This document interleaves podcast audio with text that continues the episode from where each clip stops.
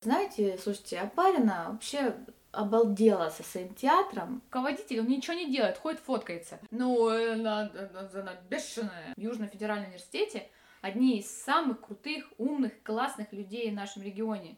Вообще, в принципе. И все такие, вот, Апарина ушла, и все сразу стало плохо. Просто тусовочка остается, а, а контент, к сожалению, страдает.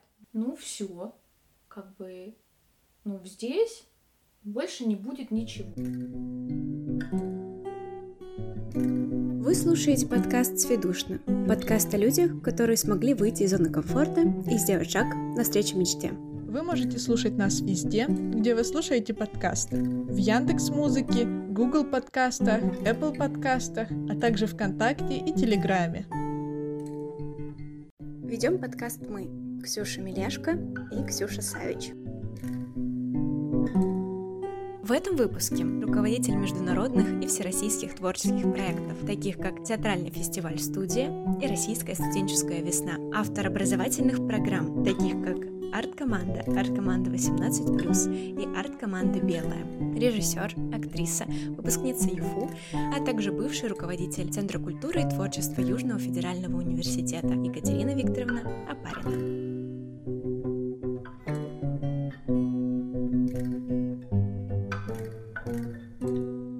Здравствуйте, Екатерина Викторовна. Привет. Здравствуйте, здравствуйте.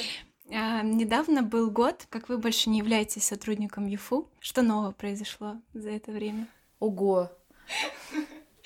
Слушайте, ну это как сказать, а, а, знаете, вы как бы там умерли, у вас там э, реинкарнация, что произошло? Ну, происходит другая жизнь, которая абсолютно иначе воспринимается. А еще она воспринимается абсолютно иначе дважды, поскольку весь мир ее воспринимает иначе. То есть так, у меня даже, как это, прожить год нормально не получилось из-за этой пандемии.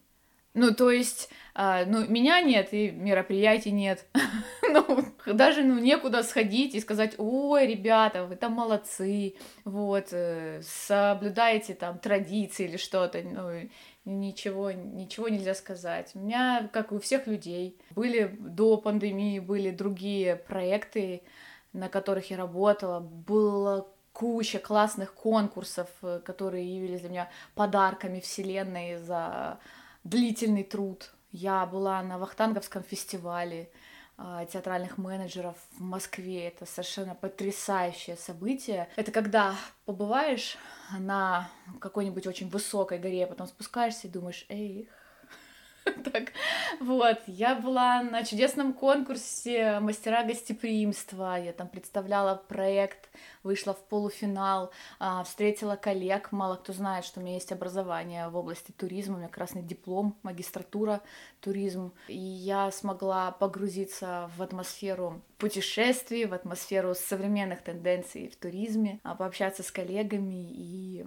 там, почерпнуть какие-то новые для себя идеи и просто посетить прекрасный Крым, например. Все, потом я приехала, заболела, мне кажется, я болела коронавирусом, но об этом никто не знал, даже врачи скорой помощи.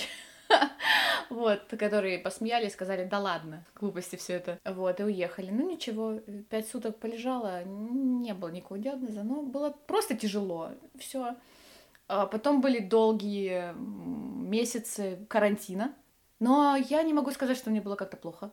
Или э, я прям была в отчаянии, я сидела в темнице и была в ужасе. Нет, мы придумывали всякие штуки. И, например, ну, собрались с ребятами, скинулись, прошли курсы по SMM.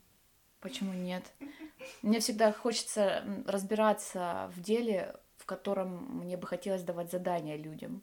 Меня была проблема, я в SMM не понимала абсолютно ничего. И меня это напрягало, мягко говоря, когда не можешь предъявить требования к человеку. Нужно пойти этому обучиться, чтобы понять, что требуешь от человека. И все, мы вот эти месяцы прям использовали, круто. Э, потом была арт-команда, очень э, странный и очень тяжелый год и очень тяжелое решение. Как это говорится, все было на волоске, на постоянном тонком балансе между случиться и не случиться. Это очень вызывало беспокойство, нервозность и даже какие-то нотки отчаяния, что ты не можешь повлиять на ситуацию. Вот, можешь только ждать. Но я решила, надо ждать. Все. Все. Что? Потом была российская студенческая весна. Она случилась э, внезапно. Я э, хотела отдохнуть от студентов, от вообще в принципе этой жизни. Не получилось. Да, не получилось. Мы встретились в Лиманчике с Виталием Овсием э, за чашечкой э, чая в нижнем баре. Вот. Э, и он сказал, что что есть э, такой вариант, такая возможность. Я подумала, ну, а почему бы и нет? Ведь это долгие годы было моим делом. Студ весна, ее развитие и вообще, в принципе, развитие Южного федерального университета в плане творчества, чтобы добиться каких-то результатов, и я считаю, они были и были крутыми. И эта весна была таким прям апофеозом для меня, ну то есть какая-то закрыт, закрывающийся гештальт, вот, что вот все, что можно было сделать здесь, было сделано и в роли участника, и в роли организатора, а, там, от вуза, и в роли человека, который представляет область, да, там, в определенные годы, и теперь в, в роли организатора всероссийского фестиваля. Это очень интересный, классный такой опыт, и он, мне кажется, ну, дал какие-то силы вот прям какие-то новые, как будто что-то что-то там щелкнуло. И, ну, и сейчас есть несколько проектов, которые ну, есть коммерческие проекты, есть такие, которые просто для сердца.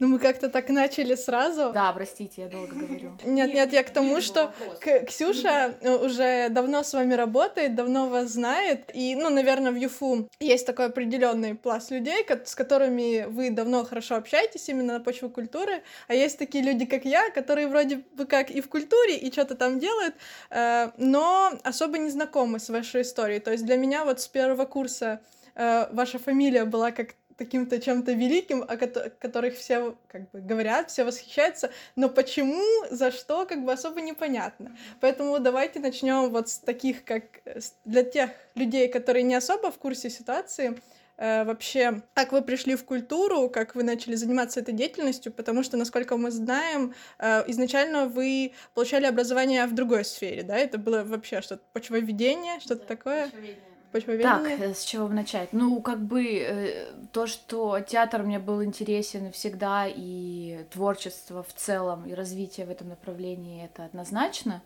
А, знаете, многие вещи, они так циклятся, и если возвращаться, возвращаться, возвращаться к истоку, который, вот откуда был толчок, да, то понятно, что у меня есть э, прекрасная мать, которая очень активный человек, который там большой общественник, и который всю жизнь я прожила в творческой среде, но там больше экология и научное творчество. Вот. Э, и в какой-то момент мы поехали путешествовать с моими друзьями, и я... Это было в Лиманчике, мы познакомились с Алексеем Алферовым, эта фамилия просто значимая, ее уже никто не знает в университете, но она значима для развития всей самоделки. И он сказал, слушай, ты классная вообще, классная, вот прям, ты мне нравишься, приходи к нам в театр. Какой это был курс? Я была уже на третьем, кажется, курсе. Да, да, ну то есть первые два года... Да, первые два года я училась, э, я общалась со своими друзьями, я очень люблю природу, очень люблю... Ну, вообще, естественная картина мира для меня, она вполне себе объяснима, я ее понимаю, знаю, могу объяснить любому человеку, потому что почвение такая наука, которая охватывает огромное количество областей знания, естественно, научных, поэтому как говорится, пришлось знать. И, а, опять же, моя мама на втором курсе сказала, слушай, там есть такой фестиваль «Студенческая весна».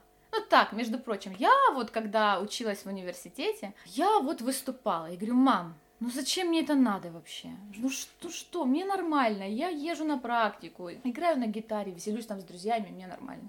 Мама говорит, ну, ну пойди попробуй. Я говорю, ну, я ничего не умею, что я там вообще исполню. Говорит, ну как же, ты на гитаре играешь. Я говорю, мам, меня там все ждут с моей гитарой. Говорит, ну как же, ты вот песню написала. Я говорю, мам, ты читала слова этой песни? Ну это вообще стыд, позор какой-то. Ну, в общем, я что-то подумала, подумала, думаю, ну ладно, схожу. Прихожу на биофак, а там такое все прям кондовая самоделка, такая очень древняя-древняя. Ну, из серии «А сегодня, дорогие ребята, мы с вами исполним песню!» а, Я пришла с гитарой, говорю, слушайте, у меня тут песня есть. Я говорю, ну она такая, как бы я ее писала по случаю. Они говорят, ну ничего, давай споешь. Я спела песню, вот, они меня зачем-то взяли в гала-концерт, вот, я не поняла, ну, что это вообще. Потом дали мне какой-то диплом, сказали, что вот тебе, не помню, какой-то диплом с каким-то местом там, я была лауреатом, вот. Я все так же не понимаю, что со мной происходит, вот, э, ну, сказал, ну, спасибо, здорово, прикреплю его на стеночку свой этот диплом за эту вот песню.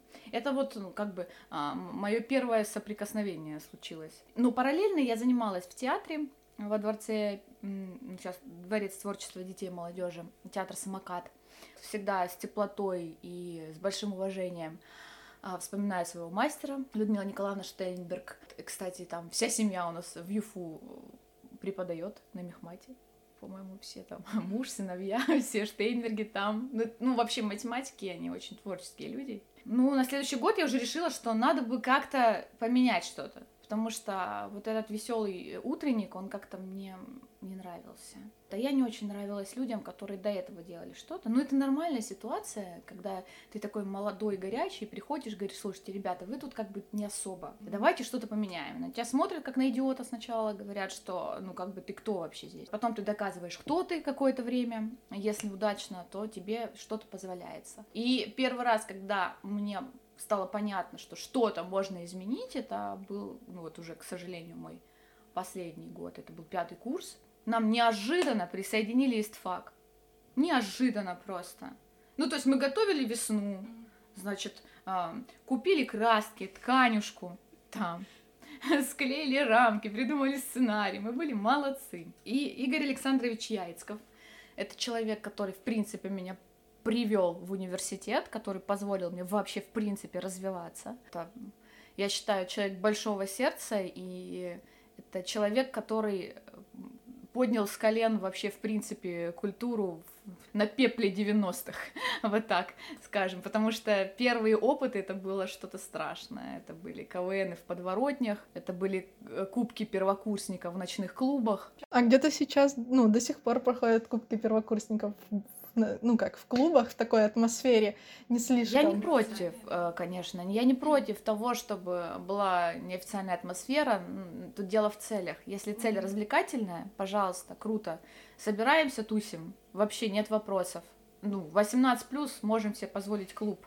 Но если мы ставим э, себе какие-то воспитательные задачи, задачи развития, mm-hmm. вот, э, это немножко разные э, параллели, да? Да, да. Либо мы занимаемся развитием своей души, либо мы развлекаемся. Это разные цели, вот, поэтому то, к чему университет пришел вот уже в последние годы, ну, там, в рамках Кубка первокурсника и так далее, это ну, это хорошая тенденция, на мой взгляд. Ее надо менять, там что-то вносить, но в целом направление правильное. А, и, в общем, нам с эстфаком пришлось как-то жить. Они не сильно готовились, но а, это дало мне огромный опыт, и я приобрела друзей на всю свою жизнь. Мы в итоге так и дружим всей этой компании. И впервые за, как это говорится, новую историю биофак мог, смог занять вообще какое-то место. Мы были счастливы, жутко. Мы заняли третье место, и все. Мне казалось, это просто потолок. Потолок. Я сказала, все, ребята, я сделала все, что могла, больше просто нет ресурсов. Ну вот, тогда было невозможно. А кто тогда занимал первые места? ФФЖ, регионоведы. Mm. Ничего не изменилось за долгие годы. Ну, может быть, да, да, скорее всего. Но я могу ошибаться, может быть, ну там плюс-минус какие-то. И все, я закончила учиться и получила диплом, была довольна. Потом Игорь Александрович мне позвонил и сказал, а ты вот не хочешь прийти поработать тут у нас на 0,5 ставочки культ организатором? Я говорю, это кто? Но это человек, который делает какие-то там, творческие вещи. Я говорю, ну почему нет? Самый, самым смешным аргументом была моя зарплата в этой всей истории. Она составляла примерно там, 1700 рублей. Нам не понять, сколько Ну, это. тогда, да. мне кажется, это было... Ну, это примерно столько же, сколько и сейчас, 1700 А, да? рублей. Ну, как бы, ну, сейчас бы, если бы там, ну, две с половиной, ладно, ну, если с учетом инфляции, Да. ну, это какие-то совершенно смешные деньги. Ну да. А, Мне кажется, тысяч пять, вот типа половина минимум. Нет, это даже меньше. Это меньше, даже меньше пяти. Не, нет, не пять. Вот. Ну, то есть это то, что можно было ну, проездить и проесть. И то не хватает. Э, Все свои деньги, которые у меня там были на э, жизни, я зарабатывала в другом месте. Я была очень веселым аниматором. А, Я зарабатывала, ну, по сути, зарабатывала эти деньги за час. Поэтому моя работа э, в Южном федеральном университете, тогда это еще был РГУ, первый год почти, это просто была, было мое мое развитие, не знаю, мое, мое вложение в себя в будущее. Не знаю, что это было. А вот. Но явно это не была финансовая мотивация. А, И денег не было тоже. Я помню, как мы собирали по 500 рублей с каждой командой на марафон. Мы съездили на марафон. а, У нас есть такая команда Паприка, не знаю, может, вы слышали да, когда-нибудь. Вот, я помню, как мы придумывали эту команду, как она создавалась. У нас были такие классные люди, как Оксана Лысенко, там Саша Соломов, вот, Илья Кулешов. Не знаю, говорят ли вам что-то эти имена, но они были прям крутыми людьми э, в самоделке. И мы съездили на марафон, а потом я поняла, что а почему бы э, не взять такие соревнования? Э, Ну, принцип просто, принцип мультисоревнований. Я подумала, как? Как поднять вот всех этих людей, которые сидят сейчас в своих домах, в своих общагах, Мгм. вот, комнатах и так далее, и наверняка они разносторонние личности. И как заинтересовать больш- большую, большую часть людей творческих, но которые не обязательно танцуют или не обязательно поют, но хотели бы э, как-то развиваться. И я подумала, что мультисостязание это будет лучший способ для этого. А, И мы придумали этот формат, марафон в стиле креатив, так его и назвали. В 2006 году его провели впервые на коленке в ботаническом саду в диком холоде, меся с, как это говорят, снег сапогами. Собрали денежку со студентов, потому что бюджетов не было в принципе никаких, на веревку и маркеры. Собрали разные факультеты и побежали веревочный курс, побежали, э, сделали крокодил, там еще какие-то творческие конкурсы, и все, и началось. И потом люди стали присоединяться, мы присоединяли все новые конкурсы, и вот, вот он вырос. Должен был быть 25-й, но не, не случился.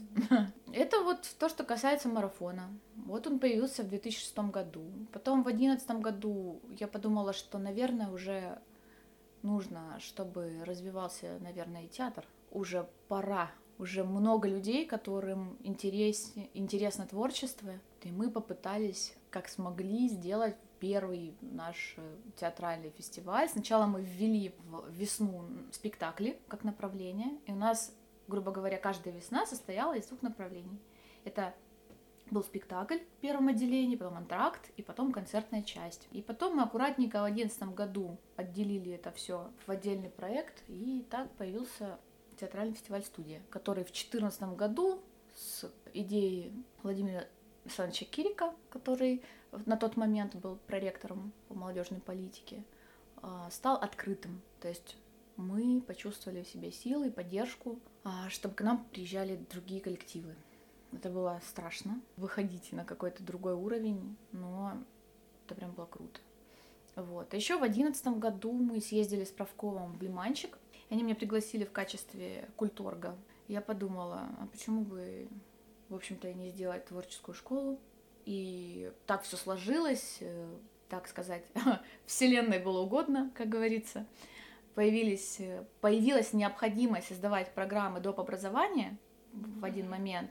Моя идея по поводу творческой школы летней именно на море, это все как-то слилось, и я была одним из первых людей, кто написал первую программу ДПО для летних школ.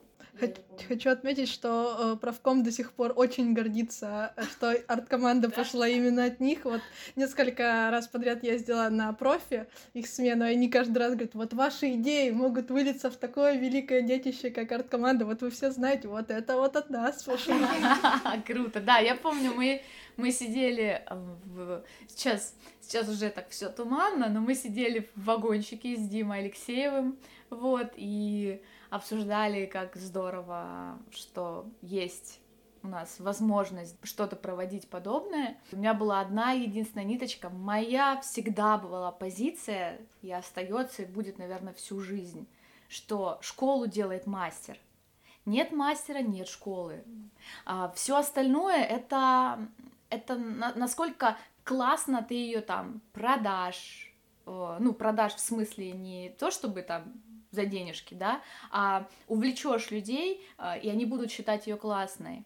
Но люди, когда увидят яркую обертку, они должны увидеть содержание. И я всегда за то, чтобы содержание было достойным. У меня была одна малюсенькая ниточка, звали эту ниточку Николай Казмин. А, это человек, который был со мной с самого начала, это мастер высочайшего уровня, международного уровня, я бы сказала, который с первой арт-команды был нашим мастером, и потом, благодаря, ну, во многом благодаря его стараниям, подключались все новые и новые мастера. Ведь это очень сложно привлечь в непрофессиональную сферу людей, которые профессионально занимаются чем-то. У них свои дела, у них своя среда, у них свои задачи, своя мотивация, интересы. Им по большей части не очень интересно работать с людьми, которые дальше не будут развиваться в этом плане. Им не очень интересно. И нам очень повезло, что собралась команда, это очень ценно, это, ну, ценнее всего, я считаю, когда есть команда, которая делает проект. И ты можешь за каждого члена этой команды отвечать, что он профессионал, он классный, и он в команде круто влился. Потому что было много экспериментов, очень много. То есть много людей, да, которых я подбираю. не просто какие-то случайные люди, потому что, о, прикольный тип и фотка, ничего. Это потому что я ездила на фестивали театральные, там, в том числе там, в Минск, в Македонию, там еще куда-то, да. Я смотрела, как это делается, я смотрела, а, какие люди. Вот Елена Русина, допустим, она у нас судила несколько конкурсов. Ну, человек балерина просто. Ну, она балерина, которая танцует там в Мариинке, да, там. А, это человек, который там прожил во Франции и проучился долго. Это человек с огромным, богатейшим опытом и, ну, очевидно, талантливый я к таким людям отношусь особым трепетом. И вот, э, вот ради них все это происходило, чтобы они могли разговаривать со студентами. Вот это самое важное. И вот это там самое важное, что в моей работе. Вот этот диалог, который э, можно выстраивать. Его нельзя выстроить за месяц, его нельзя выстроить за год, его нельзя выстроить даже там за пару лет. Это прям долго. И потом они уже начинают как-то ну, притягиваться друг к другу. И тогда образуется вот это сообщество творческое, откуда можно черпать вдохновение, мастерство, развитие получать. Вот только так.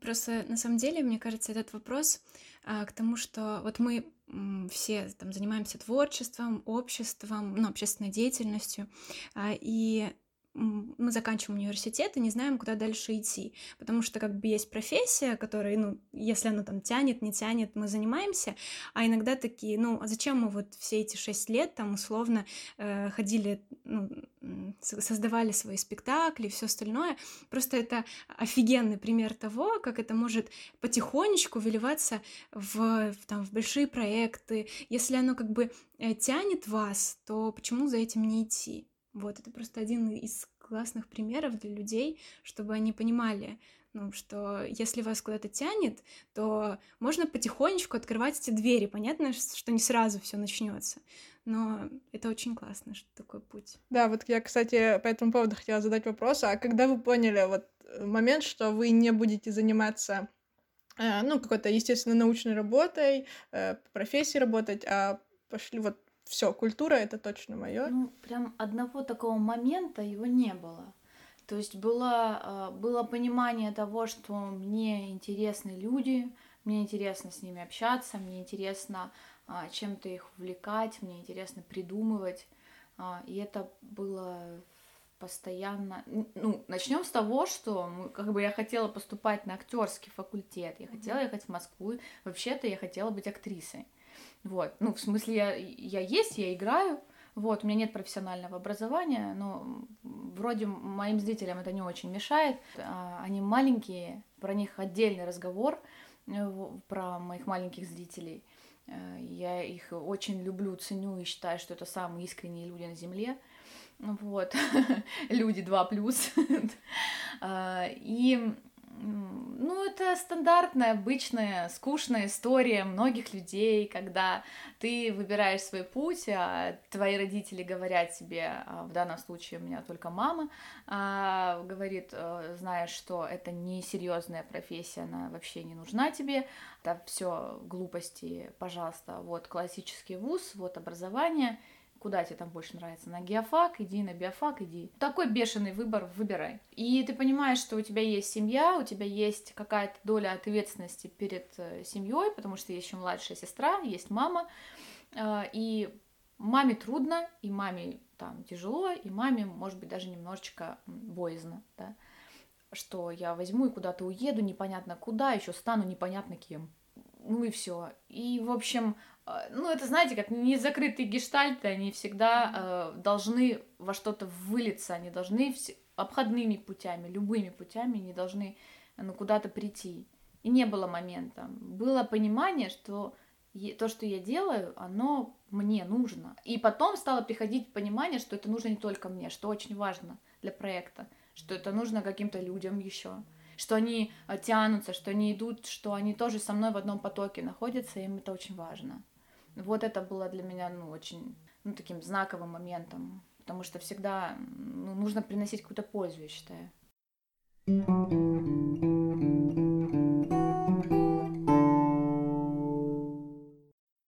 А, последние выпуски мы разговариваем о науке в ЮФУ.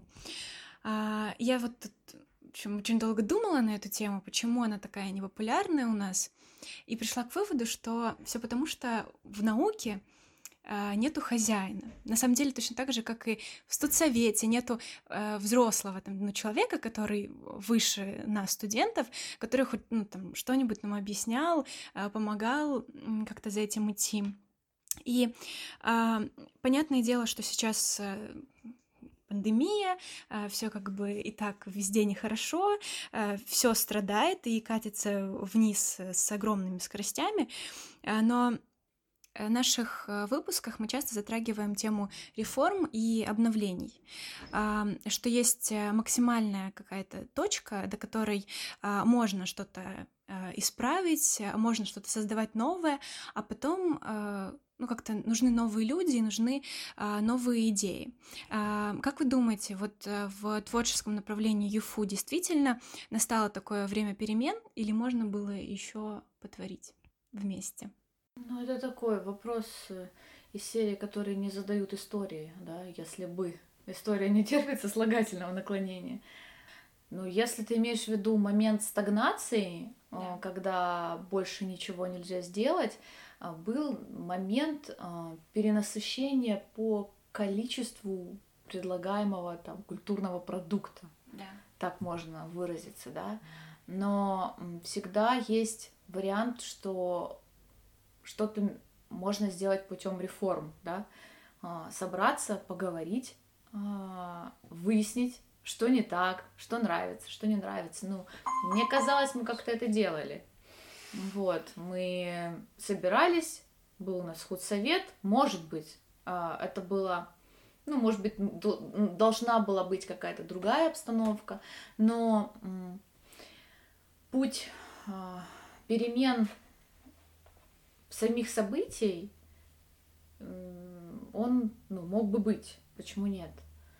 И команда, в которой мы работали, ну, очень мобильные, такие пластичные ребята, которые слыш слышат, в принципе, и студентов, и мнения, и дыхание времени, скажем так.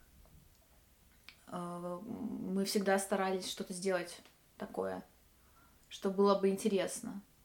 Вот. И я всегда, в общем, была открыта к диалогу в этом плане. То есть, ну, не нравится вам какое-то мероприятие, давайте подумаем, ну, почему и действительно ли оно настолько необходимо. А, есть а, мероприятия, которые говорят там сами за себя, да, то есть это наполняемость залов, это интерес со стороны студентов подразделений, это, ну, безусловно, студенческая весна, да, а, когда, ну, тут нет, нет вопросов, что это нужно, конечно, нужно. Вот. Был ряд конкурсов, ну, которые были споры, там, вот, «Золотой голос», все хотели как-то реформировать, допустим. Ну, то есть, э, конечно, были бы ну, было бы желание, конечно, все можно было бы и поменять. Ну, и сейчас можно поменять. Просто нужно разговаривать.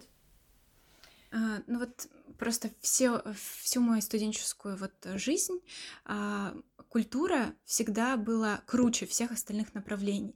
Рейтинг был самый высокий по ней.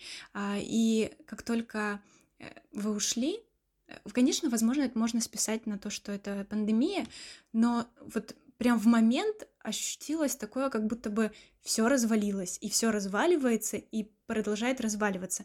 Я как бы, э, я верю в людей, что это все возобновится, что это просто в силу обстоятельств так происходит, но еще, возможно, конечно, мне правда не интересно этим всем заниматься уже, но правда есть такое ощущение, как будто бы хозяина нет в доме, и все. Ну, это же ну, часто субъективное складывается да, ощущение у каждого человека. Для этого нужно, не знаю, спросить там десяток, сотни людей.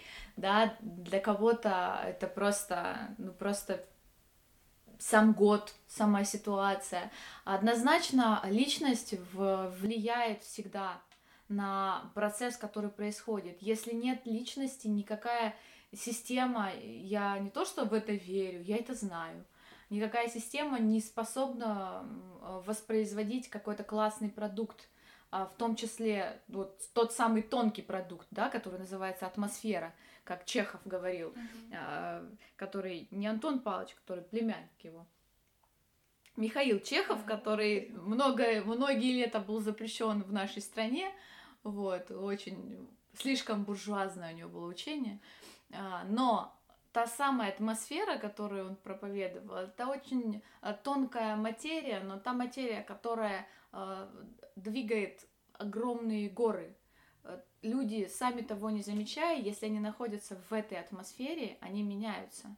И это заслуга человека, который создает эту самую систему. То есть, если есть он, вот, ты почему-то его называешь хозяин. Хозяин.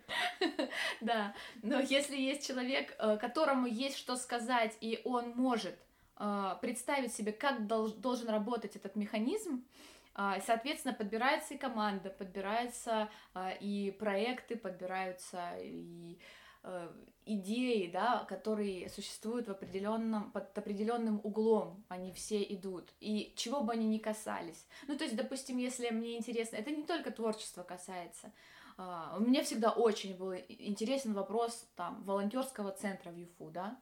Uh, ну, я не работаю в ЮФУ, я могу сказать, что волонтерский центр, вот, uh, ну, как мне кажется, мог бы работать более эффективно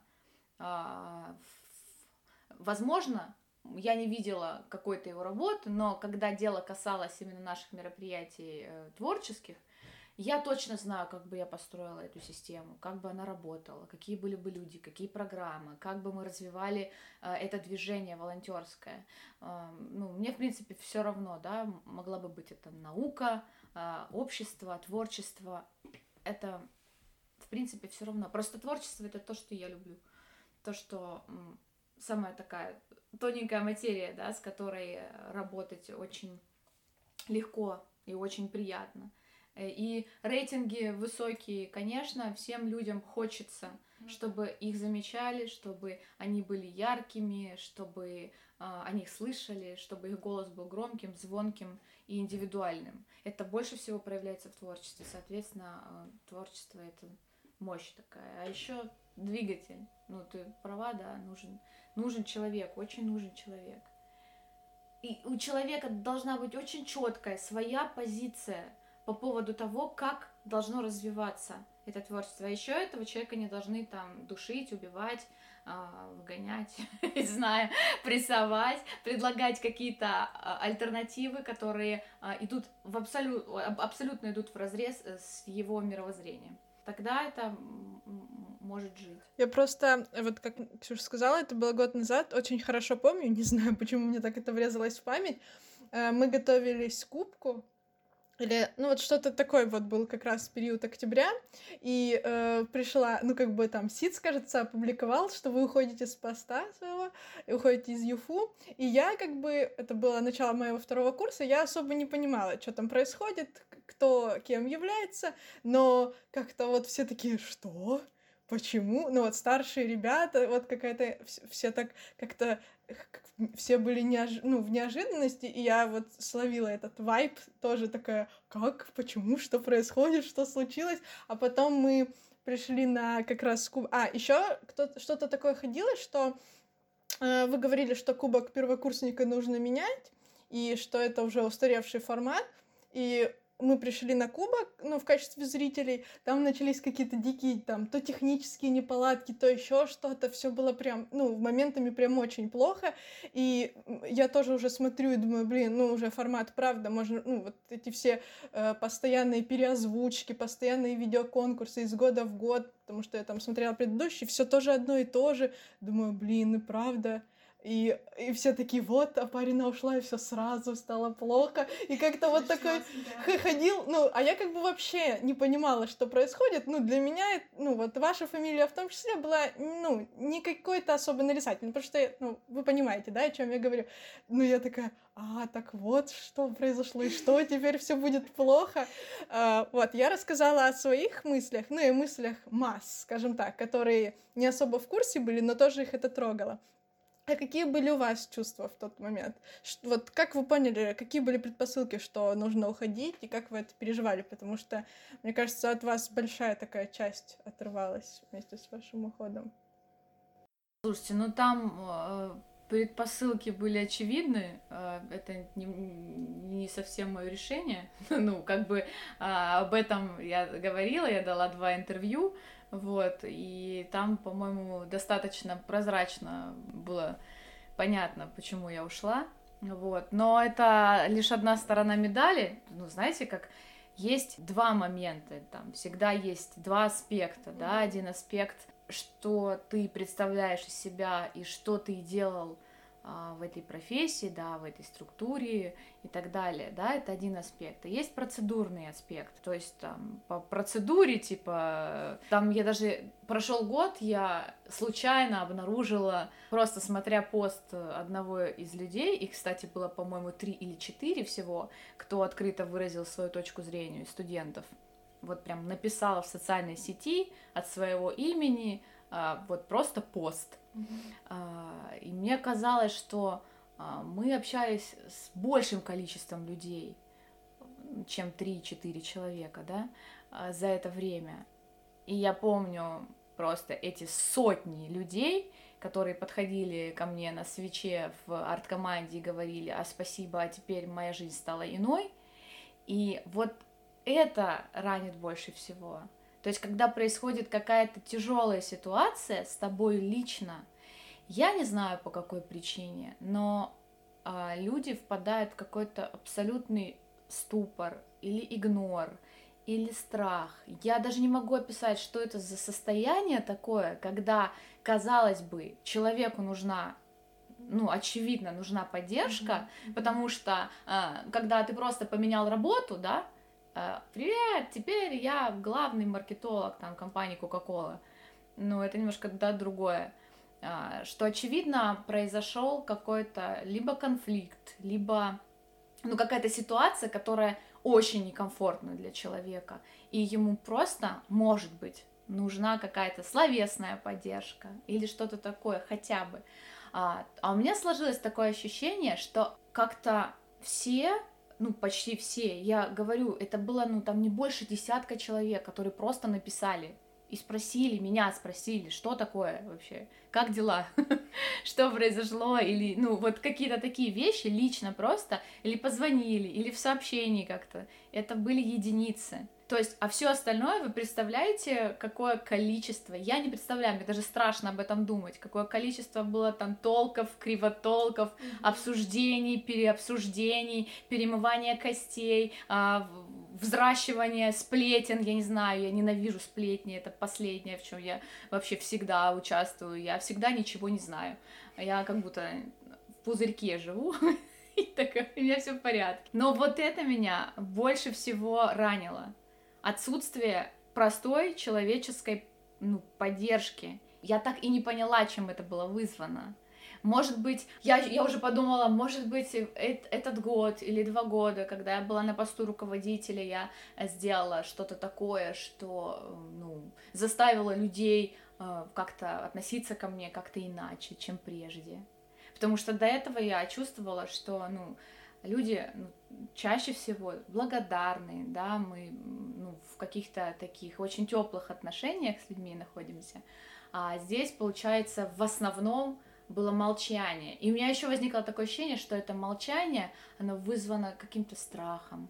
Не знаю, не знаю. Но вот это мои ощущения, которые возникли, и они, ну, были со мной, э, что что-то случилось такое, что всем рассказали, а я не знаю. И поэтому, ну, вы там лучше к ней не подходите, она не очень. Вот, это мое личное, ну, ощущение, переживание.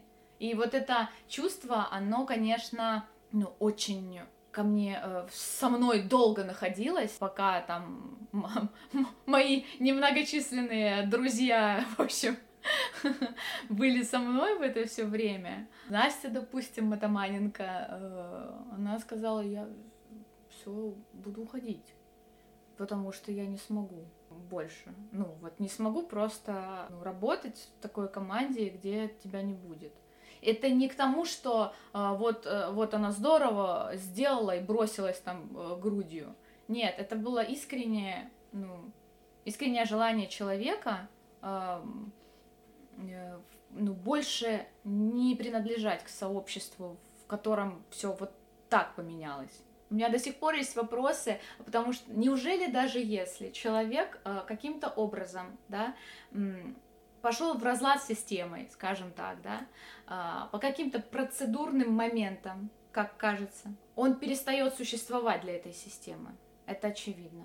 И для руководителей, да, в этой системе.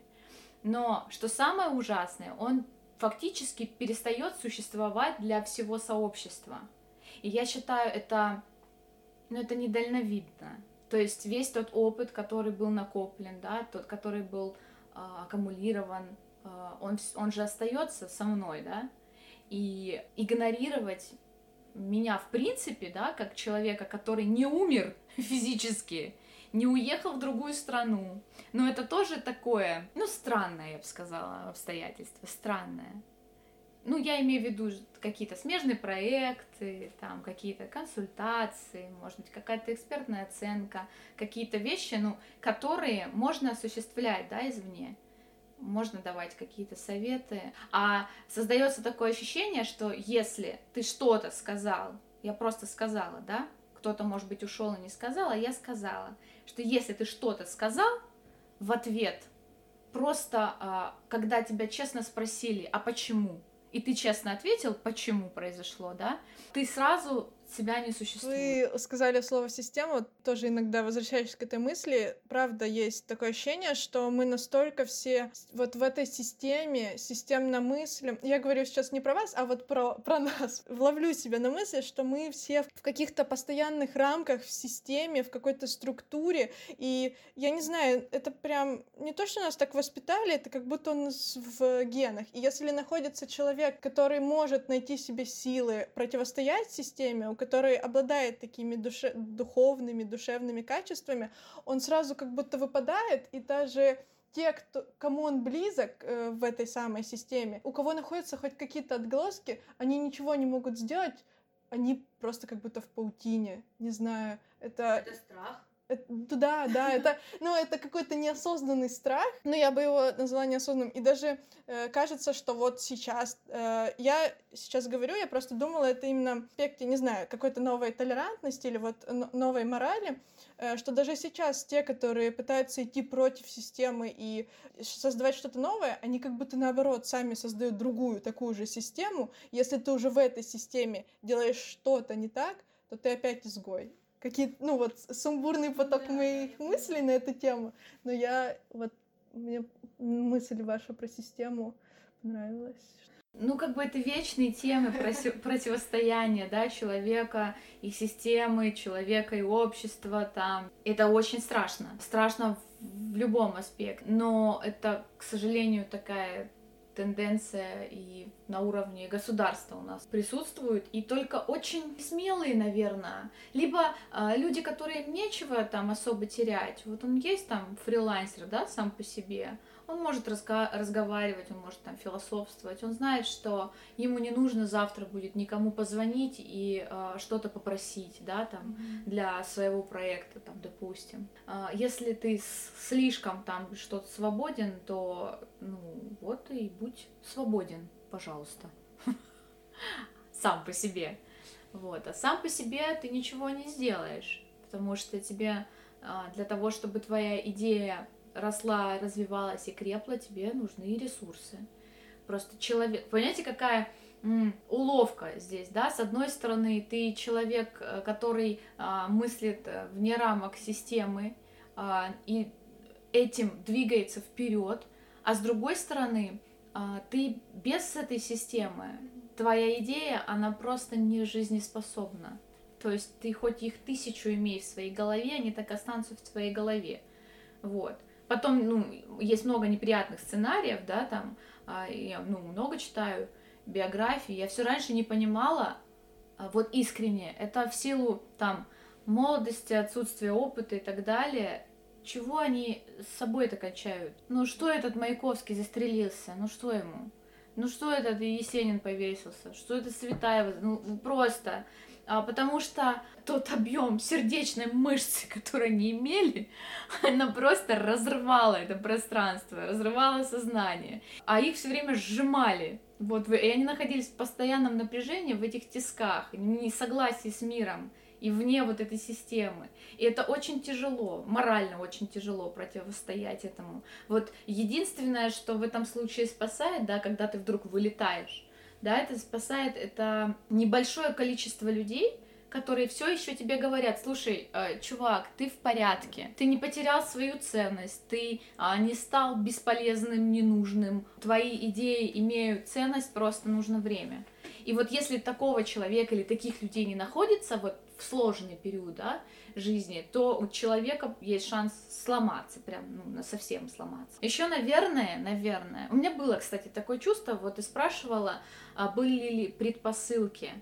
У меня бывают такие э, прямые разговоры с Богом. Ну, я обычно без посредников общаюсь. И я его всегда спрашиваю, ну, дорогой Бог, ну и там задаю какой-то вопрос. И часто мне приходят разные ответы. Ну, как приходят? Это такая работа работа на уровне интуиции, подсознания, когда в твоей голове вдруг неожиданно возникает мысль, и ты ее себе как бы не присваиваешь, как будто ну, кто-то тебе ее сообщил кто ты, кто-то не ты. И вот я была в девятнадцатом году, когда была арт-команда, у меня пришла такая мысль.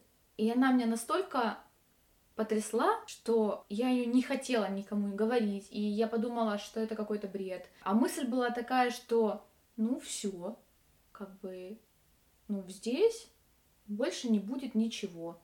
Это кода, это твое вот завершение здесь. И она была для меня настолько дикой, настолько страшной, а, что я очень долго ее отгоняла от себя, так как есть у меня такое свойство записывать свои мысли, сны, э, там, не знаю, стихи, записки, путешествия. Это очень полезная вещь такая, для, даже для тренировки. И потом, когда ты через время возвращаешься и думаешь, что ну что-то было не так, ты возвращаешься, перечитываешь, что ты там написал, и делаешь вывод, что все нормально у тебя. все так и было, потому что вот они буквы, они записаны, они записаны так, как происходило. Это очень полезная вещь, это я всем советую, кстати. Когда ты начнешь сомневаться в чем-то, ты прочитаешь свои же записи и все, и перестанешь. Потом мне снились сны, очень метафоричные сны, которые мне рассказывали о том, что все, как бы здесь, ну, все завершен, твой путь завершен, точка. И я, ну, видимо, подсознательно, я просто уже, ну, как бы я ждала, что вот-вот это случится, вот что-то произойдет, что мне нужно будет поменять свою жизнь. Ну, случилось. Вот с лета девятнадцатого года прошло вот, ну, три месяца. Вот в течение трех месяцев вот это все и произошло. Я бы хотела еще вас, ну не знаю, не то чтобы попросить совета, но вот а как себе тренировать вот эту способность э, выйти за рамки, выйти за шаблоны, за систему и оставаясь как бы в обществе, оставаясь на одной волне с окружающими, уметь э, взглянуть на это все с другой стороны, уметь э, мыслить не так, как все. Что это? Это, ну, какие-то читать книжки, смотреть фильмы или какие-то, может, есть упражнения, я не знаю. Ну, я думала над этим. Во-первых, э, знаете, существует такое расхожее мнение, что если у тебя много друзей, то у тебя нет друзей. Но здесь речь не идет о друге, как о человеке, который э, с тобой, в общем-то, в горе, в радости и в огонь и в воду, и когда ты даже неадекватен, он с тобой. А здесь речь идет об умении э, слышать других людей, об умении, э, это эмпатия, да, это умение почувствовать их эмоции, их настрой, э, почувствовать э, так, как они живут эту жизнь. И если ты можешь, ну это вообще такая, и в том числе и актерская техника, да, если ты можешь почувствовать, как видит мир пчела, да, то ты э, можешь найти контакт с этой пчелой. Если ты можешь э, почувствовать, как чувствуют этот мир люди, которые ну, совсем не такие, как ты. Здесь, пожалуй, должна быть мягкость и отсутствие тотальной критики. Что если человек не такой, как ты, это не значит, что он э, плох, глуп. В одном из диалогов с одной моей хорошей подругой она меня спросила, а зачем ты дружишь вот со своей соседкой? Ну она же глупая, как пробка. Что тебе с этого? Я хочу сказать, что каждый человек тебе учитель. У каждого ты можешь взять. Ты у этой соседки можешь взять, как просто разговаривать. Ей вообще плевать, кто ты, царь или нищий. Она с тобой разговаривает абсолютно одинаково, независимо от того, кто ты сейчас. И этому можно у нее научиться. Она очень легко вступает в диалог, она, она знает, как солить огурцы. Но это важно. Есть много вещей, которые люди нам дают, и мы не задумываемся, зачем это нам пригодится. А потом ты вспоминаешь, думаешь, а, точно. И вот когда мы общаемся с большим количеством людей абсолютно разных профессий, разного мировоззрения, национальностей в том числе, а когда мы понимаем, почему они поступают так или иначе, мы формируем такую свою коробочку эта коробочка, она должна быть у каждого человека, она очень важная. В ней хранятся те вещи, которые в любую секунду времени ты потом достанешь, из этого слепишь совершенно новую идею.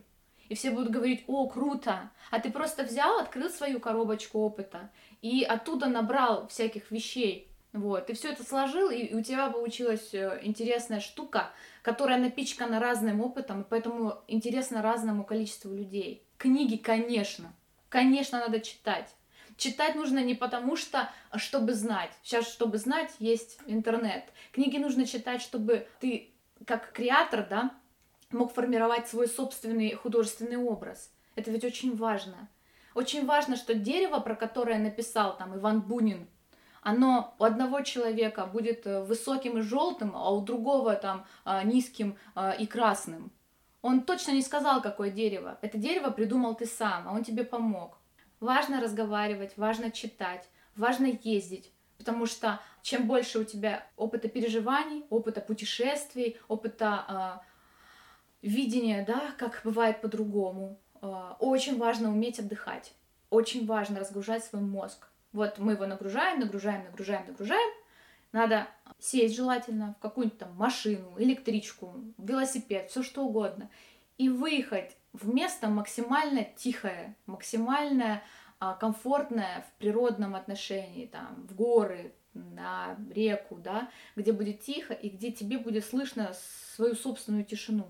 Вот в этой тишине, когда уходят все мысли, а, начинает работать подсознание. Подсознание рождает вот эти все образы, которые накоплены, а, оно выстраивает уже свободное подсознание в какую-то классную новую идею. Ну и таких техник там миллион, да, разных, которые помогают тебе а, сделать что-то, что не, не похоже на других. Хотя я не считаю, что у меня есть какие-то вещи, которые не похожи на других. Есть просто ну, компиляции, которые нужны. Да, класс.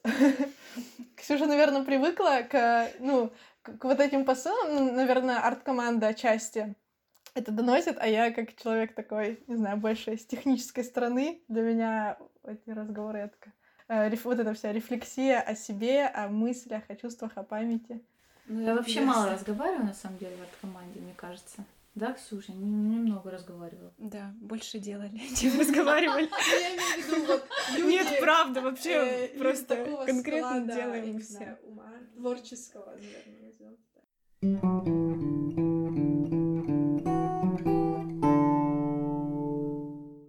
Ну, раз мы уже подошли к арт-команде, какие планы на проекты, которые есть? Арт-команда, студия, что будет дальше? Мы понимаем, что типа сейчас вообще ничего не понятно, полная неопределенность э, с, с пандемией. Ну, допустим, сейчас 21 год. Допустим. Да. Допустим, мы выжили. Допустим, выжили, да. Слушайте, ну, по поводу арт-команды, ну, у нас же случился такой опыт сделали без поддержки, да? Нормально, по-моему. Нет? Ну, судя по нашему выпуску э, и отзывах в нем, да. Знаете, э, может быть, я ошибаюсь, но э, бытует такое мнение, как мне говорили, что, знаете, слушайте, Апарина вообще обалдела со своим театром, кроме театра в ЮФУ больше ничего нет. Но у меня были планы, я вам хочу сказать.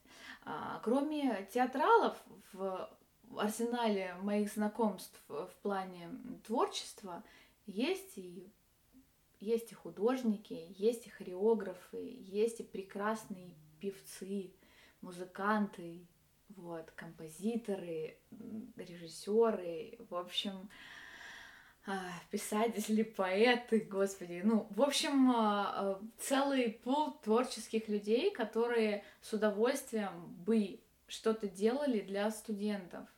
Здесь единственный вопрос в том, ну, кто и как это будет поддерживать. Потому что, к сожалению, если рассматривать вопрос с точки зрения его организации, да, то здесь должны сойтись несколько параметров. Это поддержка со стороны вуза, потому что это очень важно. Потому что есть вуз, есть ресурсы человеческие, финансовые, организационные, ну и так далее, и так далее. Материальные, технические. Вот. Если вуз это поддерживает, можно там подавать какие-то ну, грантовые истории, да, делать. Э, но для этого должна быть поддержка у проекта. А это что? Это если кто-то из молодых и горячих сердец, которым это нужно, ну вот, допустим, студия, да, нужна она вам, его нужно, ну, о нем нужно говорить, его нужно простраивать, его нужно делать, а фактически делать с нуля. То есть это, знаете, как все сначала, потому что э, это тоже была моя мечта, да, моя Э, мое видение, э, подобралась команда, вот, допустим, э, я не могу сказать, что это мой проект, да, это наш проект, проект ну, большой творческой команды, которая сформировалась в условиях ЮФУ, вот, и в условиях арт-команд. Огромная заслуга и контентная, организационная, это вот, допустим, Настя Таманенко, да, это человек, который ну, самозабвенно просто отдавался этому проекту и делал его, когда у меня не хватало физических сил, да, в силу того, что нужно было руководить большой структурой, вот, там уже практически нет выбора. То есть у тебя есть только выбор доверить.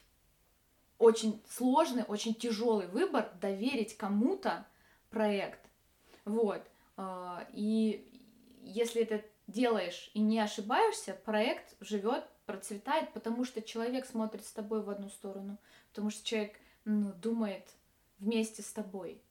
Это очень круто. Он слышит тебя, ты слышишь его, и это очень здорово. Вот в таком а, плане нужен человек, ну вот мы уже сами говорили, да, которому это будет нужно, и который будет э, обладать определенными компетенциями, да, и профессиональными компетенциями, и социально-личностными, чтобы этот проект жил, да. Вот, поэтому дело, дело в поддержке. Я с удовольствием как бы окажу любую консультационную поддержку и все, но а, должна быть земля, должна быть почва, да, у проекта, должны быть ресурсы. Вот это самая сложная вещь, которую ну, нужно выстроить, чтобы это было. И по поводу арт-команды, не хватает одного простого действия, чтобы руководству университета было нужно то, что нужно вам. Чтобы э, нашелся вот такой человек, который придет и скажет, слушайте, ну крутой же проект, что мешает? Что мешает его, ну, как бы продолжать, да?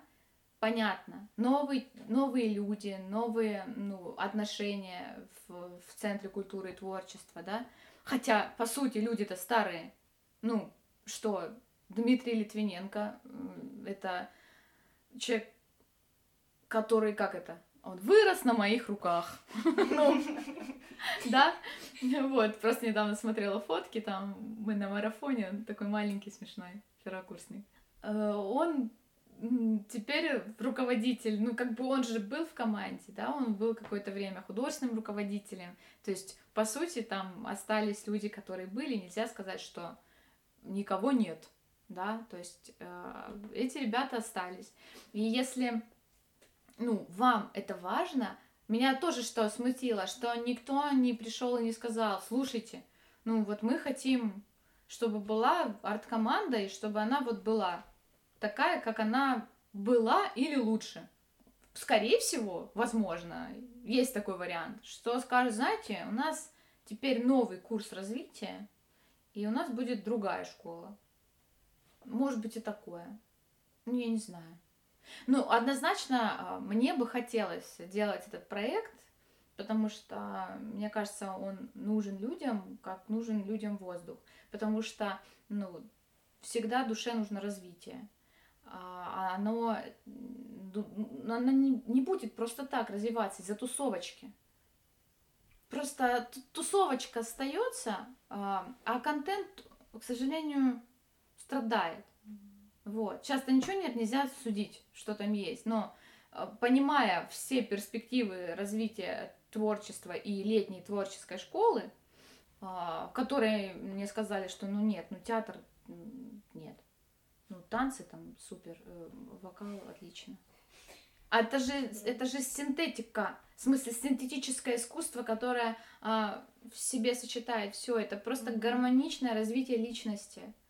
Хочешь, танцуй, пожалуйста. За, два, за две недели невозможно научить ни танцевать, ни петь, ни играть в театре.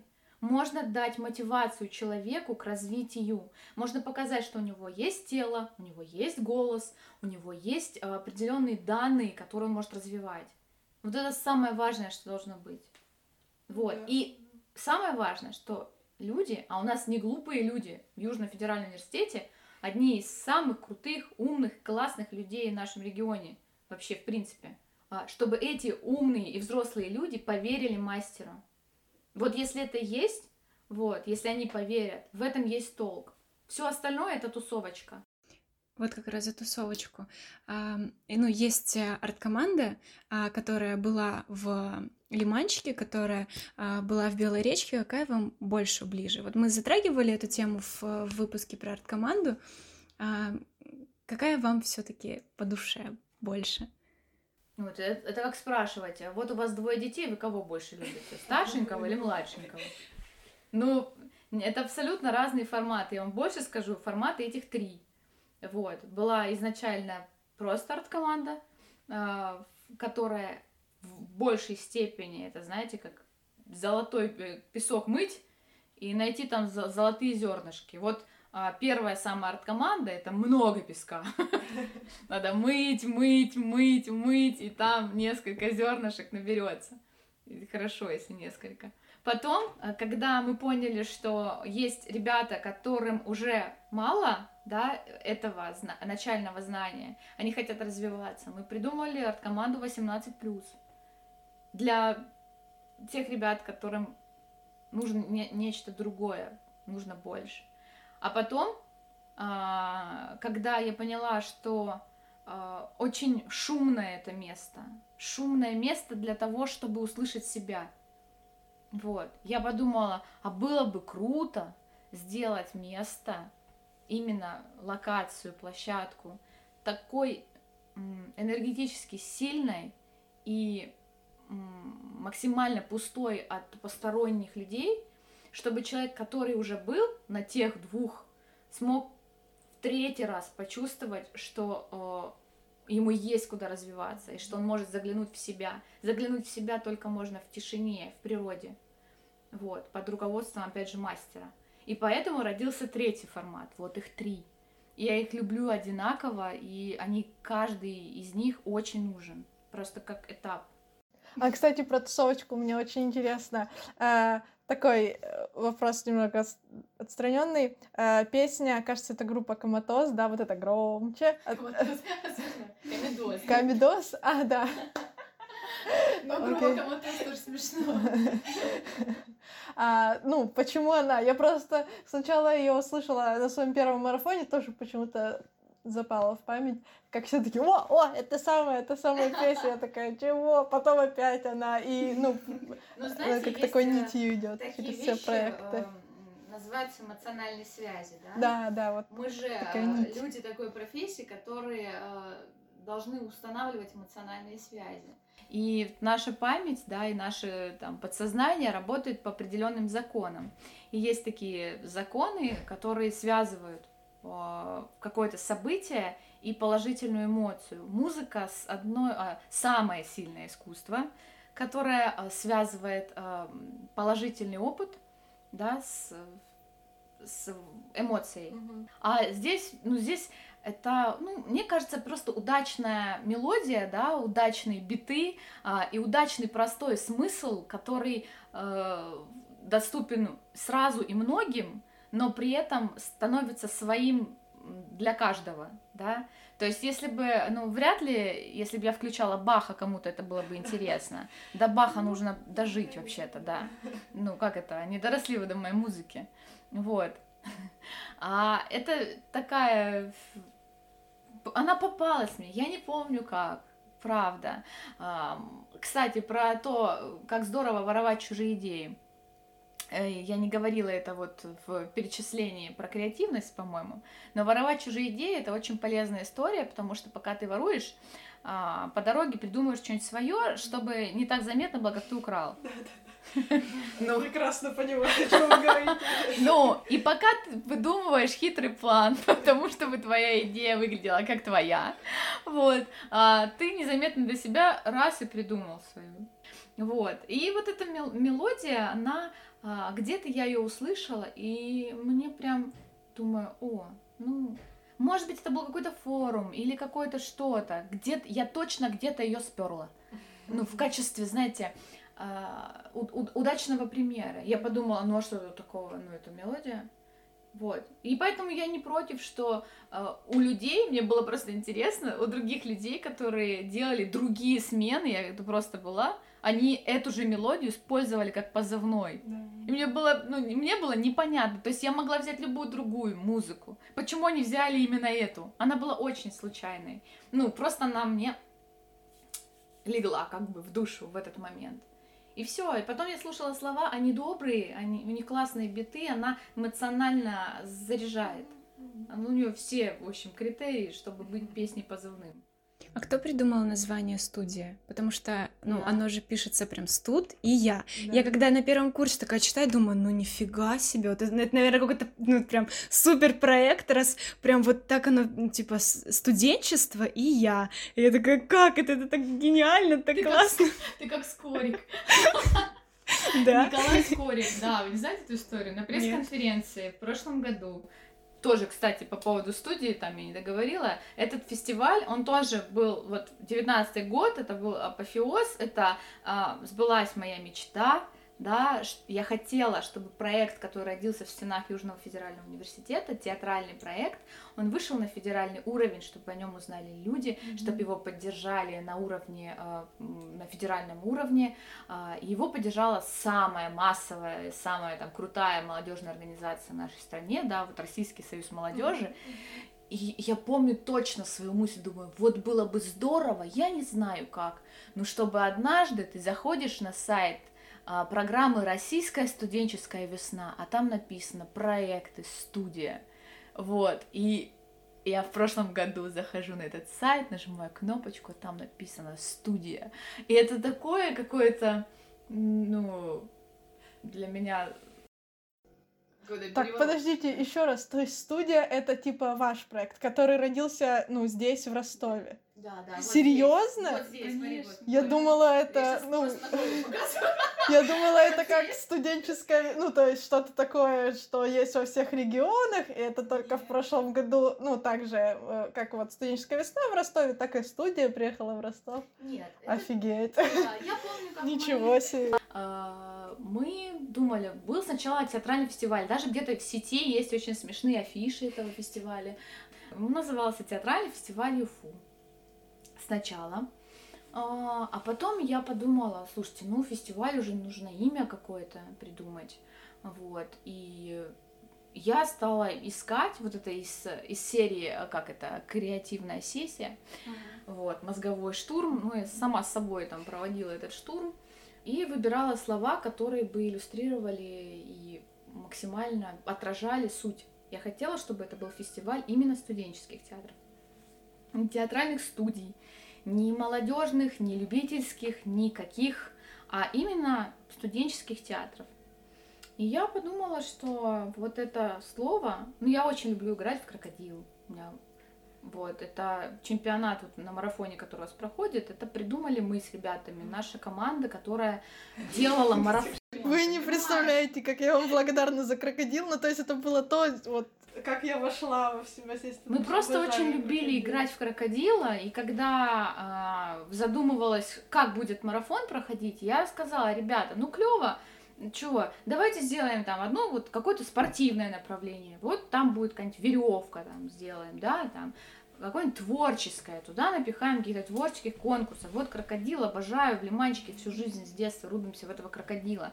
Давайте придумывать. И много лет его вела Анастасия, сейчас Саркисяна, тогда mm-hmm. Челокьян. Наверное, вы в курсе. Да, помню, как она стали, меня да. штрафовала на марафоне. Ну, она, она, она бешеная. Да. Просто это... А, а я помню эти бессонные ночи, как они собирались по антикафе, как еще только появились антикафе. Они там эти слова с Димой Апариным, это муж мой, вот, человек, который меня поддерживает всю жизнь во всех моих проектах.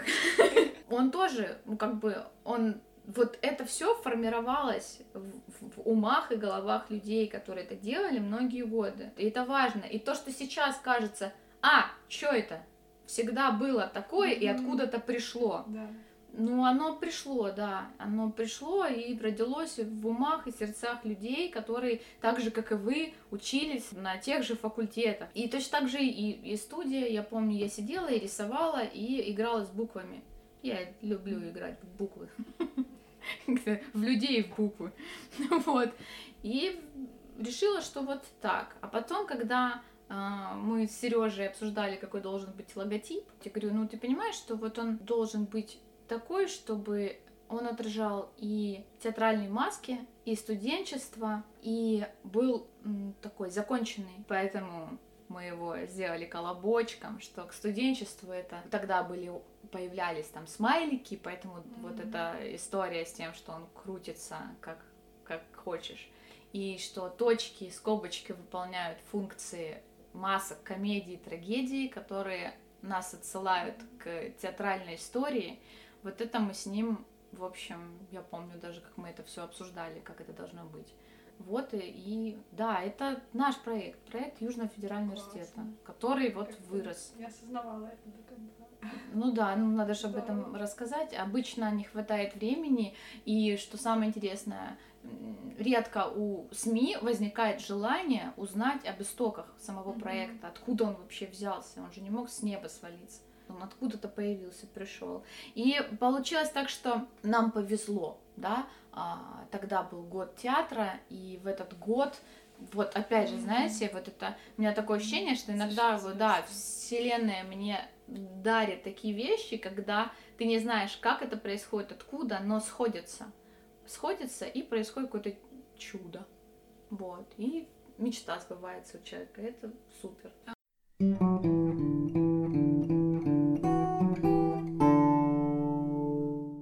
Уже э, затронули российскую студенческую весну, вообще как mm-hmm. общий проект, э, который включает в себя множество подпроектов и вот э, студию в прошлом году. А в этом году сам фестиваль был в Ростове, вот, и вы были причастны к этому чуду. А, но у нас тоже есть выпуск на эту тему, а, и есть такое мнение, и мы хотим тоже узнать у вас э, комментарий по этому что в Ростове студенческая весна а, не получилась.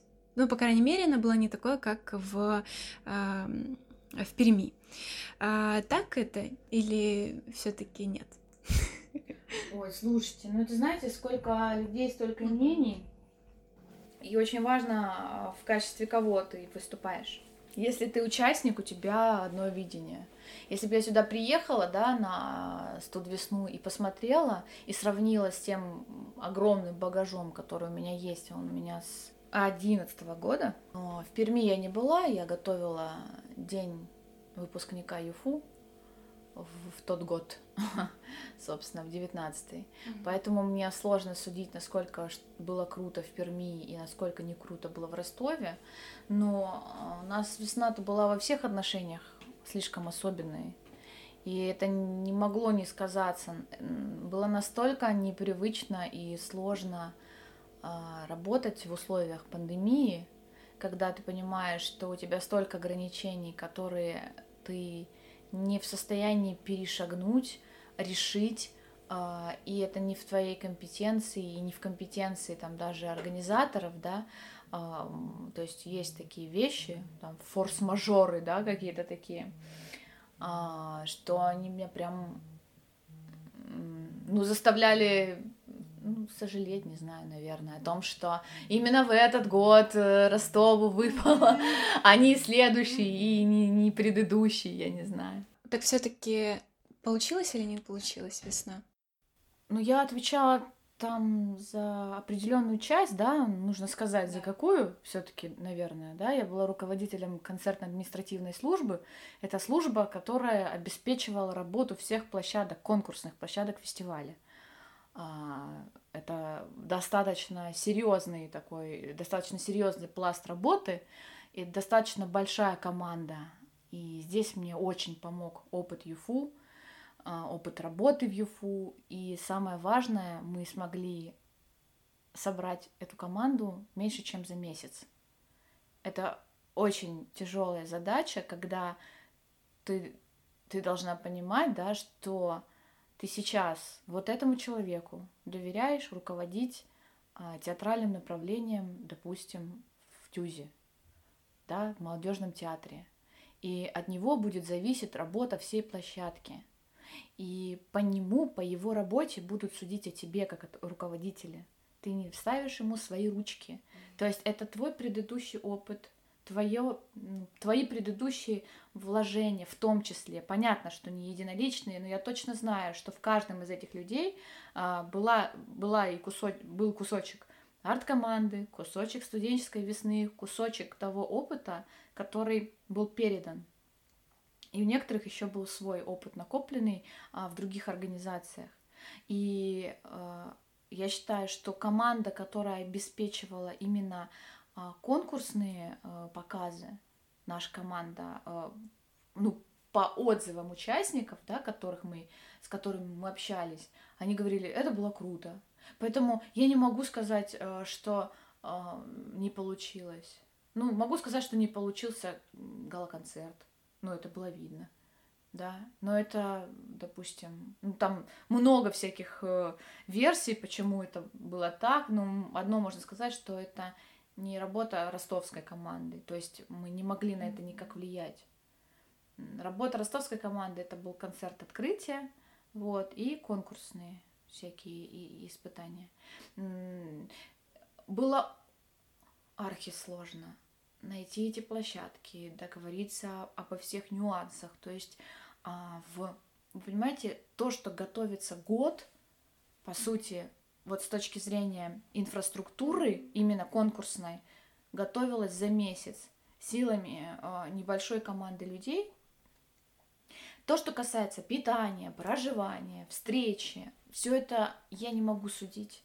Меня там не было, я не отвечала за это направление. Но как организатор для меня это был... А, еще забыла сказать. И было целое огромное направление, которое мы сделали с нуля. Это мода. Да. Его не было никогда на студвесне. И я помню с первого, вот просто с первого сообщения а, и до последнего момента, когда мы сказали «поехали», и начался показ, это был постоянный постоянная ситуация неопределенности, потому что не была сформирована сама идея. А, есть очень много начальников, которые тебе говорят, есть там идейные вдохновители, есть консультанты, есть э, люди, которые э, на опыте, но в других направлениях. И нужно было это все аккумулировать, причесать, слепить и выдать продукт. Вот это было а, очень сложно, но очень круто и очень интересно. И что вот команда, что очень классно, сработала прям на сто процентов. Никто не психанул, никто не роптал, не ныл. Э, все люди просто собрались а, и отработали на сто процентов. Вот это, не знаю, это гордость э, нашей команды и большая заслуга в этом ребят, которые работали, не работали, так нельзя сказать, были и сейчас находятся в самоделке Южного федерального университета, потому что это в основном команда оттуда, вот моя, которой я руководила. А это около, это, ну, 20 человек, а, сама команда кураторов, да, и у каждого из них команда из 20 человек. То есть в моей службе было порядка 200 человек. Это самая большая была у нас служба фестиваля, да, и очень ответственная, потому что это была сама суть. Сама суть того, как люди выступят. Очень ответственная, очень волнительная и, и даже страшно. Я помню, а, я, э, нас поселили в отель, в, мы жили в Дон Плазе, рядом был штаб, вот, и я не помню, чтобы я ложилась спать, ну так, чтобы прям ложиться спать и прям выспаться, да. А, я помню, что я уже лежу в кровати, мне приходит сообщение от Насти, от Аманенко, тебе, э, в общем, завтра ты идешь открывать театральное направление. А я думаю, зачем? У меня там Егор Сильченко. Это человек, который справится. Ну, я схожу на всякий случай, конечно. Вот. Ну и были смешные моменты, да, которые это когда нужно решать такие стрессовые ситуации, которые быстро, нужно быстро принимать решения и быстро делать. И если ты не подхватишь, вот лично ты, человек, который как бы, знаете, есть такое расхожее мнение, руководитель, он ничего не делает, ходит, фоткается. Ничего не подобного. Ты приходишь, делаешь селфи, а потом а, выясняешь, что у тебя проблема там, там и там. И если у тебя нет компетенции, вот в, это, в решении этой проблемы. Ты не можешь принимать решение, ты не можешь быстро найти его. Ну все, там будет провал. И это очень важно всегда понимать. Поэтому с этой точки зрения, мне кажется, очень э, весна удалась. А вот общее впечатление я не могу судить. Но для меня было вообще другое впечатление. Это первый раз, когда я работала не на своем проекте, ну, совсем не на своем, но который мне был очень интересен. А, просто к нам э, прилетела такая небольшая предъява к прошлому выпуску а, ну, про российскую студенческую весну, о том, что мы сказали, что э, весна сделалась за три месяца, вот, а нам сказали, что нет, э, там, типа, буквально за, за три недели, по сути. Получается, это правда, что она, вот, по сути, за месяц была сделана. Хотя ей, ну, отводилось по, э, если бы не двадцатый год, спасибо ему, э, то по, идее эм, она не должна делать за такие короткие сроки. Конечно, не должна. Она делалась в абсолютно... А, я некомпетентна судить, почему это произошло, какие были факторы, которые этому способствовали. Я знаю только а, часть своей работы, которую я делала. И я точно помню, что я приехала из отпуска, и я прямо из поезда вышла, поехала на совещание 10 августа. Это был мой первый рабочий день, 10 августа а, начала работать а, моя служба, вот, и я в службе самая вот большая служба фестиваля. Да? да, я просто вот слышу Какие? историю, что с вами поговорили э, в Лиманчике. Э, я такая, это летом, получается, было? Это, как, это этого года? Это, получается, сколько времени у вас было от момента ну, назначения и до момента работы уже непосредственно? Только исключительно потому, что была настолько крутая команда, и она была наша команда. Понимаете, девочки, как это важно? Угу. Что команда, она делает, она делает события.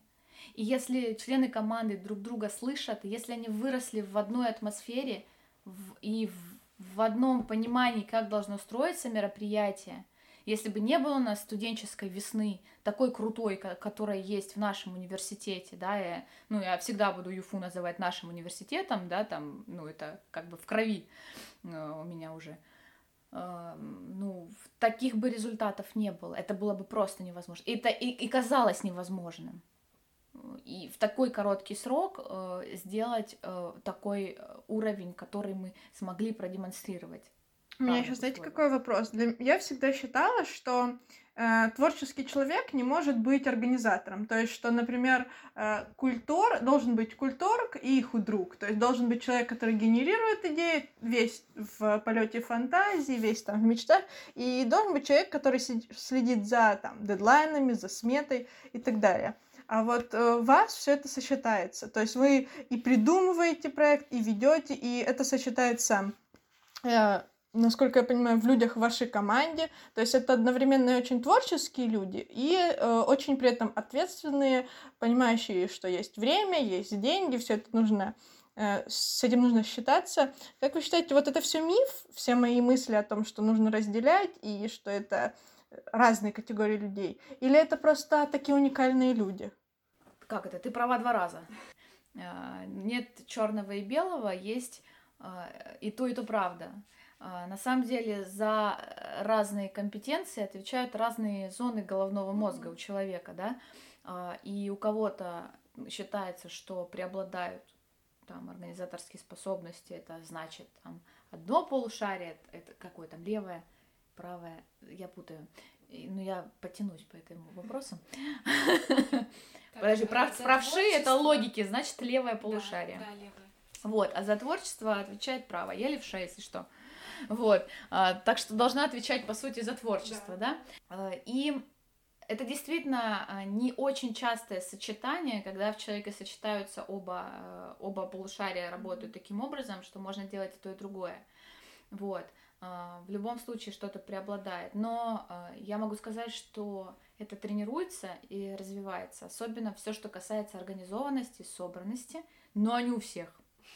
То есть, если у тебя есть какие-то минимальные, да, а, задатки к этому, а я, наверное, лет с 14 это делаю, вот, я занималась там в экологическом клубе, и у нас там были всякие экологические проекты, вот, и там тоже нужно было проявлять лидерские качества, качества там а, работы в команде, проектную какую-то, проектное видение, дедлайны, всю эту вещь.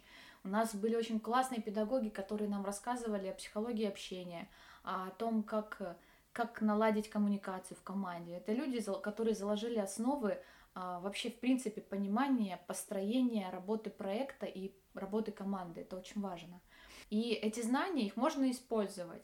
Есть люди, которые отбитые, вот творческие напрочь. Ну, э, у меня, ну, как бы э, отбитые в хорошем смысле, вы поняли, да? У меня команда педагогов, э, там прям, ну, 99. Один процент они себе оставляют, и то не всегда. Ну, люди путают аэропорты. Ну, время вылета, прилета, не знаю, могут ну, все что угодно спутать. Дни недели, время. Все, они там, где-то в, в другой сфере. А, и очень, очень ценно, когда человек может погрузиться и понять, да, их понять. Он может быть не такой а, творческий, как эти люди, там, допустим, да, но он способен их понять, вот это важно. Вот это наиболее важно а, в арт-менеджере. Вот арт-менеджер это человек, а, который а, должен находиться на границе двух миров. Вот. У меня, я, я очень много над этим думала. А, вопрос, который очень многих людей, ну, всех, наверное, думающих людей мучает всю жизнь, кто я, да? Угу. Ну, кто я? Куда я могу себя причислить? Есть очень много всяких э, теорий по этому поводу, что там есть мастера, есть торговцы, да, одна ну, из таких знаю, теорий. Система, да. Вот, есть э, э, там генераторы идей и так далее. А вот человек, ну вот я себя при, причисляю больше к коммуникаторам, да, то есть это человек, который между этих двух миров на мостике стоит вот там и иногда ходит то в одну сторону, то в другую, вот, и устраивает встречи на мосту. У меня даже есть э, стихотворение по этому поводу. Потому что я думала, думала, думала, думала. А, и сначала для меня это было неценно. То есть, ну, это какой-то неценный человек. Я вообще какой-то неценный человек в мире, потому что ну, я не к тем и не к тем. Не то несет, да? Да, и не то и несет. Ты как бы и, и не организатор там особо, и, и, в общем, не художник там особо. Вот. А потом просто я пожила какое-то время, поняла, а что вот таких людей не очень-то и много. И надо как-то, ну, надо как-то беречь нас, коммуникаторов. Mm-hmm. Но развивать точно можно. И то, и другое. Ну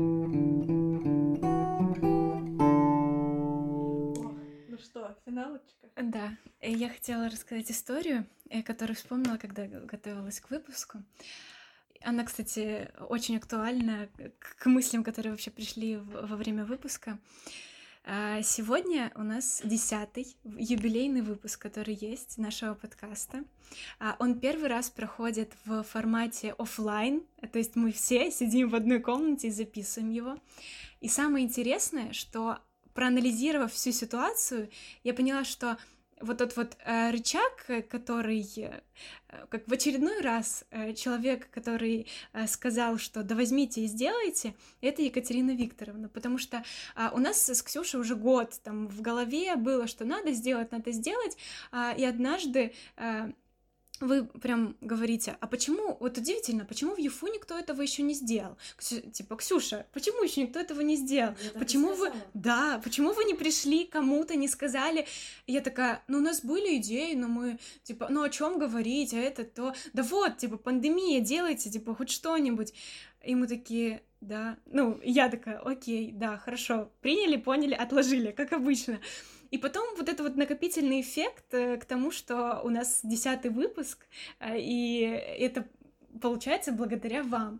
А, и история э, это к тому, что сейчас множество проектов творческих, которые были в ЮФУ, их можно развивать, можно придумывать что-то новое, потому что все это сейчас пустует, и можно, конечно, оправдываться, что все это пандемия, но можно кучу всего сделать в, в онлайне. И очень хочется, чтобы этот выпуск для каких-нибудь там э, Ксюш, для каких-нибудь там Вась, Петь, э, которые, допустим, дошли до этого момента и слушают нас еще все еще, э, стал этой отправной точкой, когда они взяли наконец-то и сделали э, ту идею, которая у них была. Э, вот не хватает им театра, они пришли к Диме Литвиненко, я думаю, что можно его так называть, извините, я не знаю его отчество. Да, Дмитрий Сергеевич Литвиненко. Э, и сказали, вот мы, мы хотим что-нибудь придумать. Там, мы хотим сделать творческую школу. Нет, это будет не арт-команда, это будет что-то другое, там какие-нибудь soft skills или еще что-нибудь. Мы хотим там развивать науку. Просто э, возьмите и сделайте. Вот, и как раз для таких людей, которые там что-то еще хотят, э, что-нибудь... Да, переминается с да. А, очень хотелось бы, э, чтобы вы сказали что-нибудь такое напутствующее. И вообще людям, которые э, сто процентов, если они до сих пор слушают, э, то они вас очень любят, ценят и вы для них не просто человек в их жизни. Что бы вы им сказали? Я бы им сказала то, что говорю всегда, что если ты слишком много думаешь, не остается времени на то, чтобы идти. Нужно идти. Нужно идти и к своей мечте. А, нужно точно знать, чего ты хочешь вначале. Твои желания, мечты, цели, а, мотивация, все в процессе пути поменяется. Но пока ты будешь идти, ты увидишь, насколько круто а, меняется мир вокруг тебя. И поэтому чего бы не желал вот ты конкретный студент университета, а, тебе открыта дорога, тебе нужно не бояться, что ты недостаточно умен, недостаточно а, у тебя опыта, может быть, ты слишком молод, ты считаешь. Все это отговорки и глупости. Э, и знаете, вот сейчас, допустим, я бы, наверное, сто раз подумала, прежде чем э, затевать какой-то проект. А когда мне было 22, да, это вот э, начало, самое начало моей работы, я абсолютно ничего не, абсолютно не думала, мне просто была идея, я шла к людям и говорила, ребята, есть такая идея, вы как вообще? Будет, не знаю как, но мне кажется, будет круто. Ну, такая себе мотивация. Но, тем не менее, по какой-то причине, видимо, у людей тоже были мысли на этот счет, и они думали, а почему нет? А чего мы теряем? А ничего. Потому что есть двигатель в виде молодости, здоровья, э, классного, быстрого, подвижного мозга, креативных идей и друзей, которые подвязываются на любую твою авантюру. А вот этим, этой силой, да, силой простой человеческой мысли, простого человеческого сотрудничества, а, вот с помощью них рождается и новый, новый проект, новая идея. И самое главное, не бросить на полпути потом. А, нужно понять, к чему ты это делаешь, почему ты идешь именно туда, вот. И что ты хочешь получить для себя, что ты хочешь получить для людей, для чего ты это делаешь, нужно себе обязательно ответить на этот вопрос. Обязательно. Даже если а, ответ, который вы дадите себе, он вам покажется немного глупым. Но не рассказывайте никому. Просто ответьте себе на вопрос и идите себе дальше. Спасибо большое. Спасибо, да. Спасибо большое, да. Спасибо большое, что сказали Ксюше в свое время. Э, а чё это вы сидите? И теперь у нас есть такая прекрасная штука, потому что вот мы записали подкаст, мы не только сделали там какой-то инфопродукт, да, э, другим людям что-то, какой-то посыл, а и сами для себя. Вот я тоже все это обдумываю, обдумываю. И вот сегодня мы разойдемся, я еще буду рефлексировать на эту тему, вспоминать ваши слова. И, ну, я уверена, что вот вот в мою коробочку вот сегодня что-то положится от этого подкаста, именно от сегодняшнего, и от других выпусков тоже. И потом я ее открою, а там уже все есть. Ну круто, видишь, ты уже завела себе свою коробочку. Это первый шаг к тому, чтобы начать складывать, да, всякие милые, прикольные, полезные штучки. Вот. И я желаю, чтобы у каждого человека была такая коробочка. Она есть на самом деле. Она была у тебя давно, ты просто не, не знала, где она у тебя там стоит. Класс. Спасибо большое, что пришли к нам. И вам спасибо. Спасибо еще большое, что выделили нас э, в личное пространство, потому что мы тоже все вот дистанционно, дистанционно, и Ксюша такая, нет, мы будем писать очень, такой, надо выходить из норки в люди, общаться. Ну да, да, но процессы, так что класс, спасибо большое. Да, и вам спасибо, девчонки.